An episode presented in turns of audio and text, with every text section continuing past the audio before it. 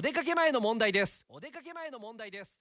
テイクオフ9テイクオフ9おはようございます。高橋正澄です。ちょっとあの今日は最初に怒り混じりに突っ込ませてもらっていいですか？いいですか？誰がカッパや？ちょっと待ってくれよ本当に。理由を説明させてくださいよ。誰がカッパやとこれ。あのー、浜松駅今朝もこう降りて K-MIX までこう歩いてくるじゃないですか。途中にねお供え物のようにねキュウリが置いてあった。一本丸々。一本丸々。明らかに朝一であいつはここを通ると思って誰かが置いたやつやキュウリやえ誰がカッパや。俺や。さて今日の問題です。え今日もいいスタート切りました。最高ホームランで、えー、スタート。